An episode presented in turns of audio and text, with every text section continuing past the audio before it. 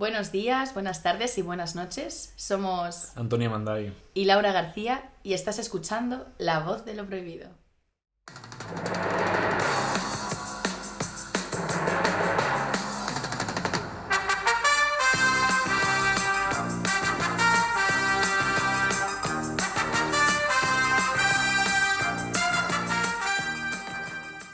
Bienvenidas a todas las personas que nos escucháis una semana más. Antes de nada, agradeceros que estéis aquí otra vez, Eso escuchándonos, Se agradece mucho vuestra presencia. por supuesto. Y bueno, ya la habéis escuchado. Tengo otra vez el placer, señor placer, ¿eh? Señor placer. de tener aquí a Laura. ¿Cómo estamos, Laura? ¿Qué? Pues bien, bien, eh, con ganas de, de acabar este cuatrimestre porque yo no sé ya, pero empiezo a oler a verano. Abro la ventana, veo los rayos... de- Bueno, hoy no hace mucho sol, pero veo los rayos del sol, me dan ganas de ponerme ropa de veraniega y... No sé, tengo ganas de, de verano ya, de vacaciones. Y no de- acabamos de, ni ganas de acabar el cuatri y acabamos de empezar ahora. Sí, sí, tú recuérdamelo. Tan- te- vaya calentada. Sí, sí, sí. es una calentada sí. enorme. ¿Y tú qué tal? Pero, oye, para disfrutar estos meses, tía, o sea, que ahora nos esperan unos meses guay, antes de que venga el tocho. No, no, no, no. ¿Sabes? Sí, problemas de la hora del futuro, no quiero hablar de ello. Perfecto. No, pero eso, vamos a disfrutar lo que hay antes del verano, que Ujú. también, También hay que disfrutar, ¿no? claro que sí, chica. Pero bueno, vamos a centrarnos ya eh, en lo que vamos a hablar, ¿no? Y cuéntale a nuestros y nuestras oyentes el tema de hoy. Bueno, pues no lo hemos escogido por casualidad, sino todo lo contrario. Consideramos que ya iba siendo hora de tratar esta cuestión porque algunas personas nos lo han comentado, incluso porque en realidad es importante, ¿no? Hablar de ello y comentarlo. Así que el interesante tema. de Interesantísimo. hoy, y además muy controversial porque Mucho. da para mucho debate. eh, es la diferencia entre lenguaje inclusivo y lenguaje neutro. Pues ya lo oyeron ustedes, señoras y señores. Lenguaje. Además es que es algo que tenemos presente mm, a diario, ¿no? Y- Nos comunicamos por lenguaje. Sí, pero me refería a lo del lenguaje inclusivo y el Ah, lenguaje vale. neutro. También lo del lenguaje, También, razón, nos sí. comunicamos precisamente hablando. Pero eh, eso que eh, ya estaremos todo el mundo harto de, del lenguaje inclusivo, el lenguaje neutro, en el sentido de que es un- una polémica que, que está súper presente, súper Sí. al día y, entonces, final, claro, Sí, te ves con la obligación de hablar bien porque no quieres ni excluir a nadie, no quieres eh, resultar pedante, simplemente es lo correcto. Muchísimos matices, muchísimas cosas, muchas que mucho de estar pendiente de, de todo, entonces mm, Paso a paso. claro, paso a paso eso. Eh, remarcamos que primero es necesario hacer un uso correcto del lenguaje, ¿vale? Y diferencia, no es lo mismo el lenguaje inclusivo que lenguaje neutro. Exacto, Antonio. Muchas veces tendemos a confundirlos y, y hay que aprender las diferencias que existen entre uno y otro. ¿Vale? ¿Cuáles son estas diferencias, Laura? Porque tú enseguida ahí te pones a soltarlo, pero... Pero no termino de concluir. Dale caña, por favor. Sí, hablamos de lenguaje inclusivo cuando utilizamos todas las formas de referirnos a las personas, es decir, a través del desdoblamiento del lenguaje, por ejemplo, pues bienvenidos, bienvenidas, bienvenides, ¿no? Podríamos decir. Y bueno, tampoco se hace esto al tuntún, Sí. ¿no? Ni, o sin ninguna razón. Lo que se pretende es nombrar o, o referirnos a todas las personas y hacer que, nos, sintamos, nos sintamos todos identificados. Porque al fin y al cabo, eso, lo que buscamos es que no se olvide ni se invisibilice a nadie, ¿no? A ninguna parte de la población. Exacto. Pero es que para hablar de invisibilización debemos hablar antes de por qué sentimos o se percibe ¿no? dicha forma de ocultar a, a una parte de las personas. Y como todo lo establecido, normalizado y asumido en esta sociedad deriva del machismo y del patriarcado como una herramienta más para centrarlo todo en el hombre. ¿no? ¿Con qué nos referimos a todo esto? Seguro que os ha pasado por la cabeza, eh, oye, utilizamos el masculino como genérico, ¿no? Eh, o como decimos, falso genérico. Sí, nos referimos nosotros a un falso Claro, genérico. al fin y al cabo, a lo largo de la historia, con, el, con la creación del lenguaje, eh, las personas encargadas de transcribir y de que el lenguaje siguiera su.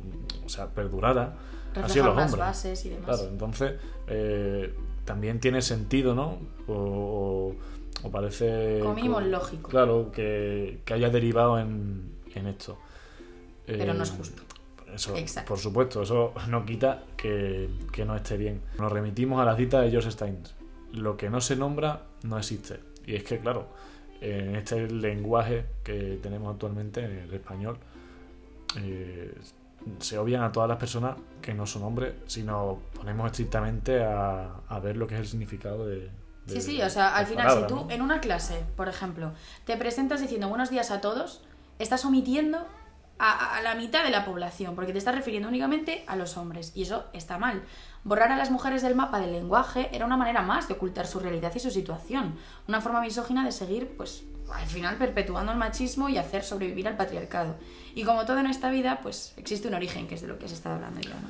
Pues sí, vamos al origen, ¿no? Todo comienza en el momento en el que, mm, vamos a poner aquí ¿eh? técnicos, traducimos del latín homo o minis como hombre.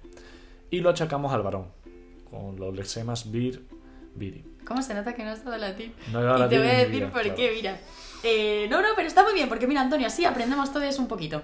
Ilumíname, Eh, por favor. sí, la, la pronunciación es que no, no había V, era una U, ¿vale? O sea, que ahora utilizamos la V, pero antes no había, no había V. Entonces es wir wiri, no es bir biri. Ah, y luego homo hominis, ¿sabes? Eh, Es que eh, no sé, me encanta el tema de el origen de las lenguas. Vale, proseguimos. No, no, no, pero te lo agradezco. pausa. Oye, eh, también latín es la voz de lo prohibido. Exacto. No nos falta nada. Pero eso, la palabra hombre, como decíamos, podría haber llegado a ser genérica, ¿no? A ver, eh, si no se hubiera varonizado. Y vamos a, a matizar esto.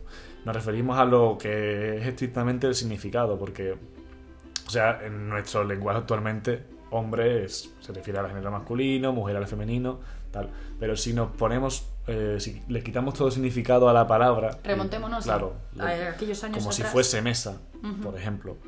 eh, esa palabra podría haber tenido un significado distinto. No sé si nos estáis siguiendo. Sí, o sea, al final, hombre hubiera sido sinónimo de persona si no se hubiera traducido con, Claro, con ese sentido. Exactamente. Así que ya veis, el patriarcado bien puesto, ¿no? Desde, desde hace siglos, sin ningún tipo de remordimiento ni culpa, marcando territorio como buen perro que es. Partiendo de eso, pues la generalización de lo masculino en el lenguaje pues, fue el siguiente paso. Pero vale. Entonces, ¿qué pasa con el lenguaje neutro, Laura? Muy buena pregunta, muchas gracias, Antonio. Gracias a ti por decirlo. Bueno, Desde hace décadas han intentado hacernos pasar el masculino como género neutro. Que no, que no, que no funciona así. Que lo masculino, por definición, no puede ser neutro a la vez. O sea, si ya lo estás llamando masculino, Ya no puede ser neutro. Tiene Exacto. Así que la próxima vez que alguien te argumente que utiliza el masculino como genérico, sobre todo profesores y profesoras en las aulas, pues les dices que es una contradicción como una casa. Por ejemplo, ya si, si quieres irte, te, te dicen, bueno, ¿y esto mm, en base a qué te argumentas? Pues mira, si tú buscas en el diccionario, ve- vete a la RAE. La señora RAE. ¿eh? Sí, sí, que me tiene a mí hasta el coño la señora RAE. Eh, si buscas nosotros, te va a salir, eh, bueno, nosotros, nosotras, ¿vale? Te, va- te lo va a desdoblar y te va a decir el nosotros, pronombre masculino, plural, y nosotras, pronombre femenino, plural. El uso que se le da en el habla y en la escritura ya es diferente, pero es que para manipularlo todo el ser humano ya tiene un don. Pero si tú buscas nosotros, te va a salir masculino, así que no puede ser genérico. exacto, ya, o sea, ya se le atribuye género, Sí, sí. entonces genérico significa que es para todo. Es que hay una contradicción detrás de otra. Es por esto que diferentes colectivos pues han estado buscando desde hace tiempo ya una alternativa eh, que sea verdaderamente neutra para incluir a todo el mundo cuando se hace eh, referencia a eso, a un colectivo, ¿no? De esta forma, pues todas las personas se pueden sentir eh, apeladas, identificadas dentro de un discurso comunicativo. Este es el caso, por ejemplo, del colectivo LGTBQ+, que ha propuesto la vocal E como vocal neutra, ¿no? Todos lo hemos escuchado. En, Eso es. en lugar de decir bienvenidos todos, pues decimos bienvenidos todos. Exacto. ¿Por qué genera tanto rechazo, no obstante, ¿no? Esta, esta nueva utilización del lenguaje, porque al final, mm, yo, por ejemplo, en las cenas de Navidad, eh, no se me ocurre utilizar eh, hola a todes ni de fly, porque ya me van a estar mirando mis tíos, mm, ¿no? unga unga, con cara de todes. Espérate que la única neurona que me quedaba en el cerebro me ha colapsado. Entonces, eh, al final existen, podríamos decir, tres razones principales. Primero de todo, porque ha sido propuesta por un grupo de maricones, no te sé la ironía aquí, porque bien orgullosa estoy yo de pertenecer a este grupo. Segundo, porque supone hacer temblar las bases del sistema, ¿no? Dejar de utilizar el masculino como falso genérico supondría la pérdida de una de las mm, herramientas principales de opresión que tiene el patriarcado. Exacto, ¿no? Y al final es que eh, si nos fijamos en los significados que tienen las palabras, muchas palabras en masculino Sí. y en femenino, distan bastante y sobre todo eh, las características o adjetivos que se le atribuyen. Sí, sí. Vámonos al- a los animales. No, eh, zorro, por ejemplo, zorro un tío se dice, Quillo era un zorro. Eh, se, va más bien a, a un halago Sí. que algo Atribu- negativo. sí, atributos positivos. No obstante, zorra, pues bueno, eh, todo el mundo sabemos que de- desde luego connotaciones positivas no tiene. No, no, no, definitivamente no. Básicamente, o sea, a ti te llaman zorra y lo, lo que Claro, quieres es, llamarte. es esta evolución del lenguaje que, como comentábamos antes, pues ha evolucionado hacia eh, relegar o, o pisar un poco a la figura de la mujer Sí. o a todo lo que no sea hombre. Exacto. Y tercero, porque en algunas ocasiones las personas de género no binario prefieren que el resto se refieran a ellas con la terminología neutra. Esto hace que gran parte de la población interprete que la E pertenece única y exclusivamente a las personas de género no binario y que por tanto no les hace sentirse identificados o identificadas. Esto no es así. ¿Vale? Porque cuidado, eh, la E hace la misma función que el they o them en inglés. Son pronombres neutros que engloban a toda la población sin discriminar a nadie.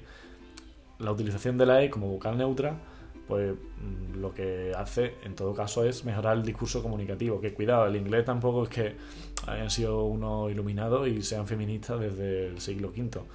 Ha evolucionado el lenguaje de esta forma porque el origen no es el latín y, Exacto. y es así. Es diferente. Origen diferente. pues, puede- podemos decir que tienen esa suerte, ¿no? De que se quitan eh, toda esta controversia y que simplemente pues el- su lenguaje pues se puede Sí, se puede adaptar claro, a. Sí, se adapta perfectamente. sí. Que, que sí, que sabemos que es una rara, ¿no? La E ahí puesta Claro. a vosotros, e incluso que no nos gusta de primeras. Muchas veces rechazamos las cosas de buenas a primeras porque no las entendemos, y este sería el caso.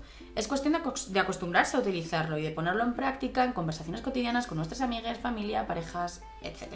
Efectivamente, Laura, porque es que muchas veces la excusa eh, que pone eh, el patriarcado, ¿no? O las personas machistas para este lenguaje inclusivo es que pues, puede decir que es una pérdida de tiempo o tienes que andar desdoblando el lenguaje, eso no es economizarlo, Bla, bla, bla, bla, bla. Tú bla, sabes, ¿no? como ese rechazo que, que existe y que muchas veces pues es innato también. Sí, sí, maldito capitalismo metiéndose también en la lengua, ¿no? Claro, es que para empezar ya hay palabras inclusivas dentro de nuestro idioma que hacen referencia a un conjunto de personas independientemente, o sea, sin eh, excluir a nadie por su género. Ujú. Por ejemplo, en lugar de decir alumnos, alumnas o alumnas, podríamos sustituirlo por alumnado. Y ahí no estamos haciendo referencia al género en ningún momento. Lo mismo con profesorado, Claro. profesionales, etcétera. O sea, que en nuestro lenguaje existen palabras. Es que existen, existen palabras que precisamente eh, se puede eso, utilizar para englobar a todo el mundo. Eh, gente, por ejemplo, ya está implícito en la lengua. O sea, también depende un poco de la intencionalidad que tenga cada persona en eh, excluir o incluir a gente eh, Sí. o no, porque muchas veces eh, también a lo mejor puede que sea por orgullo o por no salir del guion podamos ser cabezota y no y seguir pum pum pum pero claro también tenemos que buscar pues incluir a todo el mundo Sí, sí. y, y a- mm, hacer esfuerzos por ello que tampoco hace falta demasiado no Y que volvemos a lo mismo, es cuestión de acostumbrarse. Si tú no estás acostumbrado a utilizar la E, vete metiéndola poco a poco en tu, en tu día a día y ya verás cómo te va a sonar tan natural como utilizar el masculino o el femenino. Por esta razón, en este podcast muchas veces utilizamos el lenguaje neutro, además del inclusivo, porque lo consideramos esencial para que todo el mundo se sienta identificado en el discurso. No es tarea fácil, al final, pues eso, hemos crecido en la misma sociedad y de construirse es un proceso difícil y tedioso en el que hay que invertir tiempo, ganas y paciencia, mucha paciencia. Pero al final te das cuenta de que merece la pena y te esfuerzas por cambiarlo. sí porque es que al final el objetivo de todo esto es que dé igual una A una O o una E al final de cada palabra porque es que eh, lo que necesitamos es naturalizar ¿no? que se utilice el femenino para referirse a todo, o a lo mejor que se utilice eh, la E, que se utilice el masculino, porque es que realmente, ¿qué importancia tiene? Quiero decir, no, no le hace ganar nada a nadie, mm, no, no es motivo de ningún conflicto, simplemente eh, joder, vamos a, a incluirnos a todo el mundo, ¿no? Y, Sí, al y final, a ver, creo que el problema está, evidentemente, pues eh, si nos aislásemos de la situación de la sociedad en la que tenemos actualmente, eh, sí quedaría igual. Porque desconceptualizaríamos por completo eh, la, mm, la O, o sea, el masculino gener- gen- falsamente genérico, ¿no? De, de lo que significa. Utilizar la O sería igual que utilizar la O que utilizar la E. Pero teniendo y partiendo de la base en la que estamos, por eso proponemos, se propone, no desde aquí, pues por ejemplo, o de lo prohibido, en que estamos, estamos informando, o cualquier otra persona con la que habléis de pues, si pertenece al colectivo o tiene unas, Mm. unos valores morales X, eh, te van a proponer la E como neutro, que utilices, pues eso, palabras que sirvan de colectividad, profesorado, estudiantado, etcétera, porque al final, de esta manera, lo que haces es nombrar a las personas. Claro, que es se obviar, sí. Pero el- no os olvidéis de que, como decía, eh, el objetivo es ese. Que dé igual realmente la letra que suena al final de la palabra. Que nos incluyamos todo el mundo y que no se dé eh, por sentado o que no se obvie a nadie. Eso es. Pues esto ha sido todo por hoy. Esperemos que os haya servido la reflexión que aquí hemos sacado y que por lo menos, pues eso, os haga meditar y considerar lo que queréis hacer con el lenguaje a partir Claro, de le ahora. deis una vueltecita, ¿no? Ujú. Antonio, ¿tienes algún consejito para nuestros oyentes? Pues sí, mira. eh, vamos a volver a recomendar música. Ajá. Sí. Vuel- vamos a volver a las buenas costumbres, por favor. Una música maravillosa. Y hay un grupo que está bastante guay de Madrid que sacaron un disco hace poco, Ujú. de hecho, Carolina Durante. No Ajá. sé si, Sí. si te digo que mi profesora de teoría de la imagen me puso un videoclip de Sí. una de las canciones. Eh, la de. Ay, no me acuerdo cómo se llamaba el título, pero bueno. Nuevas formas de hacer el ridículo. Eso, sí, vale. Eh, básicamente es un poco pornográfico y además zoofílico. Bueno, zoofílico no, pero. No es zoofílico. No es zoofílico, pero son conejos marionetas mm, dándolo todo. Ahí, haciendo el amor como conejos, literalmente. Sí, vamos a, vamos a decir que es un grupo poco ortodoxo. Sí, sí, sí. ¿No? Y- es lo que nos gusta. Sí. No, o, mm, no había descubierto esto de los vídeos. eh, me lo ha enseñado y Laura, la verdad que me Ujú. llevaba una sorpresa Te ha reído un rato. maravillosa, sí, desde luego, porque ya me gustaba este grupo, entonces, oye, eh, pero eso, miradlo, mirad los vídeos, escuchadlo, porque está bastante divertido. Sí, es una- ¿No tiene pinta? Entonces, eso, espero que, que lo disfrutéis. Pues genial, muchas gracias Antonio. Ahora sí, muchas gracias por vuestra atención. Es un gustazo compartir este espacio con vosotros y cada día aprendemos más. Os recordamos que para cualquier duda podéis contactar con nosotros a través de nuestro Instagram, la voz de lo prohibido barra baja podcast, ole ahí el spam, o a través de nuestro mail, la voz de lo prohibido arroba gmail No dudéis, por favor, en comentarnos eh, cualquier cosa. Exacto. De verdad, por duda, aportación. Conclusiones que hayáis sacado de este podcast, sí. lo que sea, interactuad, interactuad. Y bueno, ya sabéis, queridos oyentes, si no te lo han contado todo, lo haremos en la voz de lo prohibido. Nos vemos. un besazo.